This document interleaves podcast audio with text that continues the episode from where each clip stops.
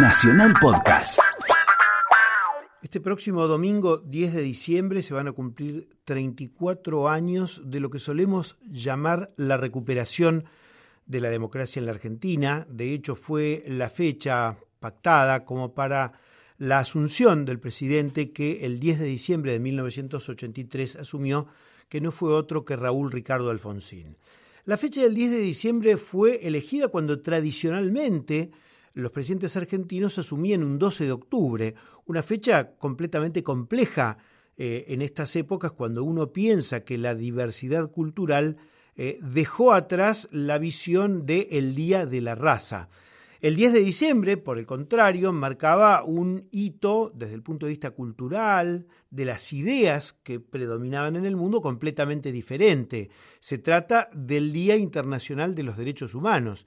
Y fíjense lo, lo cambiante que son estas situaciones que en 1948, cuando la Asamblea de Naciones Unidas decidió fijar un día para eh, venerar los derechos de todas las personas, decidió que se llamara el Día Internacional de los Derechos del Hombre. Claro, eh, eso remitía a, a, los viejos idearios de la Revolución Francesa. Sin embargo, con el correr de los años, la idea de el hombre como genérico de la condición humana dejó lugar a otra tensión que estaba oculta aún en 1948 y que tiene que ver con que la condición humana alberga no solamente a quienes tienen el sexo masculino, sino también a las mujeres. Y después de eso, la diversidad sexual dio eh, aún más complejidad a esto, de modo tal que cuando uno piensa en la asunción de Raúl Ricardo Alfonsín, no solamente está pensando en un país que dejaba atrás una dictadura cívico-militar de eh,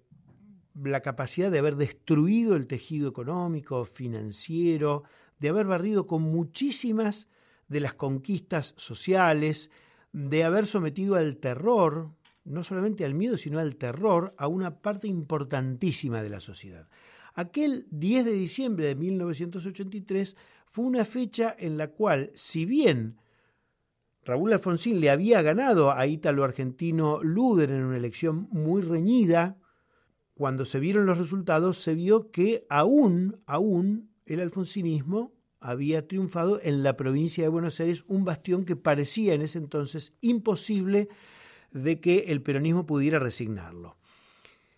Es cierto que hubo en el gobierno de Alfonsín la vieja eh, puja mm, de partidos políticos, la tradición de antinomias que tenía la Argentina, sin embargo, cuando uno piensa a la distancia, Alfonsín se lo recuerda por haber sido alguien que impulsó la CONADEP, convocó al peronismo a sentarse en la mesa de la CONADEP, dio todos los pasos valientes como para que fuera la propia justicia ordinaria la que juzgara a las juntas militares con los informes surgidos de esta Comisión Nacional de Desaparición de Personas. Me parece que hay que eh, tratar de recuperar aquella mística y surgen muchísimas preguntas. Primero, en estos 34 años, ¿se consolidó una política de justicia?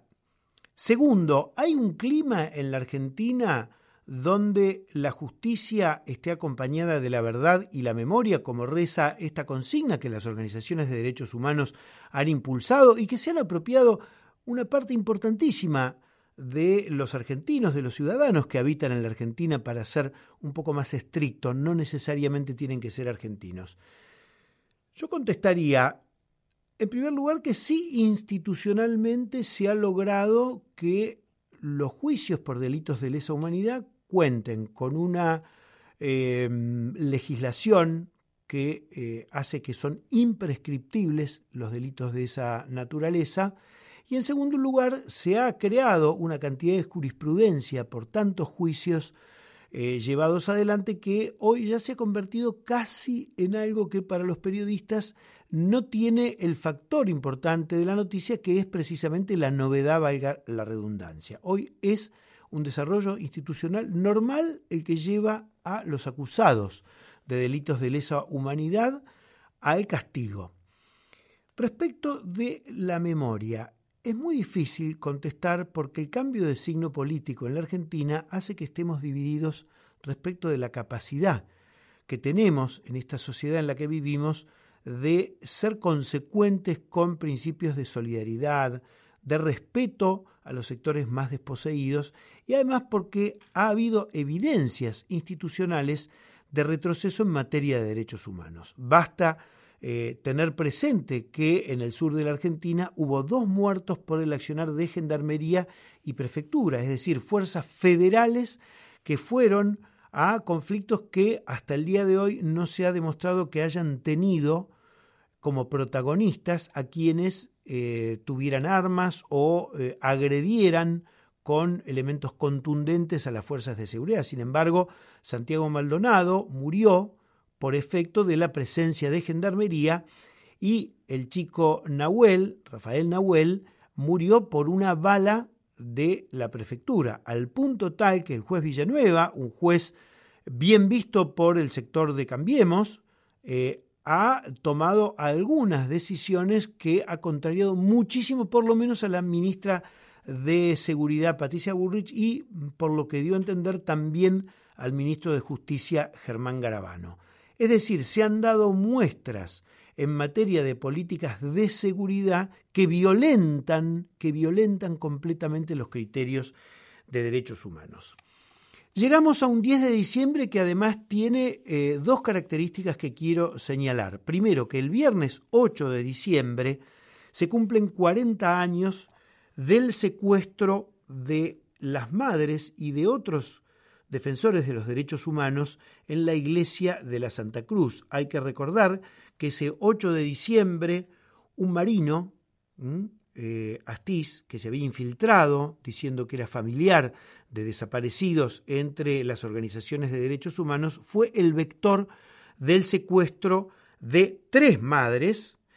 y ese mismo 8 de diciembre de una monja francesa de Alice Domont. Junto con ellos fueron desaparecidos un total de nueve personas. El día domingo, fíjense qué tremendo, quien fuera la fundadora, la que en ese momento eh, era la líder de las Madres de Plaza de Mayo, Azucena Villaflor de Villafañe, fue a comprar el diario La Nación donde salía la solicitada que por primera vez, un 10 de diciembre, pedía por la situación de los detenidos desaparecidos. Precisamente en el periodo anterior, la iglesia de la Santa Cruz fue el lugar que eh, les habían dado la congregación de los pasionistas a las madres y a los defensores de derechos humanos para poder allí hacer una colecta de dinero. Hay que recordar que el diario de la Nación les exigió firmas, documentos y demás para poder eh, dar la solicitada. La solicitada la dieron, pero fíjense lo que hizo la Armada como respuesta a este reclamo cívico que fue dar a publicidad un reclamo que estaba en ese momento amparado por presidentes y primeros ministros de las potencias más grandes del mundo, curiosamente entre ellos Francia y Estados Unidos. Eh, quiero decir que ese mismo domingo también eh, el, grupo de, eh, el grupo de tareas de la Armada secuestró a la otra monja francesa, Leonie Duque. Eh, pasaron muchos años. Este viernes, este viernes 8 de diciembre, en la iglesia de la Santa Cruz, en la calle Urquiza, esquina Estados Unidos, va a haber, como todos los años, una misa, va a haber un acto, va a haber música, se va a honrar a aquellas personas que fueron detenidas desaparecidas a partir de las 6 de la tarde. Y es bueno que esto se sepa, ¿eh? Como decía Rodolfo Walsh, haga correr esto, porque claro, ahora los medios de comunicación no están precisamente al servicio de estas grandes causas. Y me quiero referir por último en esta columna a algo que ha tenido muy poca presencia en los medios de comunicación, pero que creo que ha sido conmovedor y es la luz de esperanza de cómo esta memoria se hilvana con otras memorias, es decir, la memoria de la herencia de la dictadura cívico-militar se con otras memorias en casos como el que tiene como protagonista a Adriana Garner Ortolani, una chica que hasta hace muy pocos días tenía otros apellidos y su nombre era Vanessa. Tenía una identidad fraguada. Ella se acercó a Abuelas de Plaza de Mayo, dejó una muestra genética y hace muy pocos días le comunicaron que en realidad sus padres, sus padres biológicos eran Edgardo Garnier y Violeta Ortolani, dos entrerrianos de Concepción del Uruguay, que habían sido secuestrados, en el caso de Violeta, con un embarazo de ocho meses, que fue torturada, que logró que eh, naciera su hija, a la que iba a ponerle Vanessa, y que esta chica, 40 años después, siendo abogada, se acercó. Cuando en la conferencia de prensa al lado de Estela de Carlotto le preguntaron cómo estaba, dijo, estoy plena, estoy feliz. Imagínense que en 10 días tuvo que procesar que sus padres, que decían que eran sus padres biológicos, que ya no están sobre la faz de la tierra, pero que ella les sigue llamando padres, eh, que sus padres no están, que sus padres biológicos y sus padres de crianza son personas que integran un mundo, un mundo difícil de integrar, pero que esta chica, cuyo nombre es Adriana, Adriana es el nombre que le mm, pusieron sus padres sustitutos, ella se sigue queriendo llamar Adriana, Adriana dijo, triunfó el amor sobre el odio. Quiero decir, finalmente tenemos muchos otros temas que requieren memoria, muchos otros temas que requieren del duelo, de duelos diferentes a los que habitualmente la cultura judeocristiana nos promueve, que es con los cuerpos presentes. Saben que me refiero a las 44 víctimas del submarino. Eh, hay en este momento por parte de los familiares del submarino una gran cantidad de dolores, seguramente con posiciones muy diversas, pero si triunfa el amor sobre el odio, también los familiares de eh, quienes eran tripulantes del submarino deberían hilvanar, eslabonarse con quienes han sufrido tragedias como las que sufrieron los familiares de quienes ese 8 de diciembre y ese 10 de diciembre de 1977, hace 48 años, fueron secuestrados y hoy, 40 años después, los siguen recordando con orgullo y con la convicción de que la única solución que tiene la Argentina en materia de honrar la vida es memoria, verdad y justicia.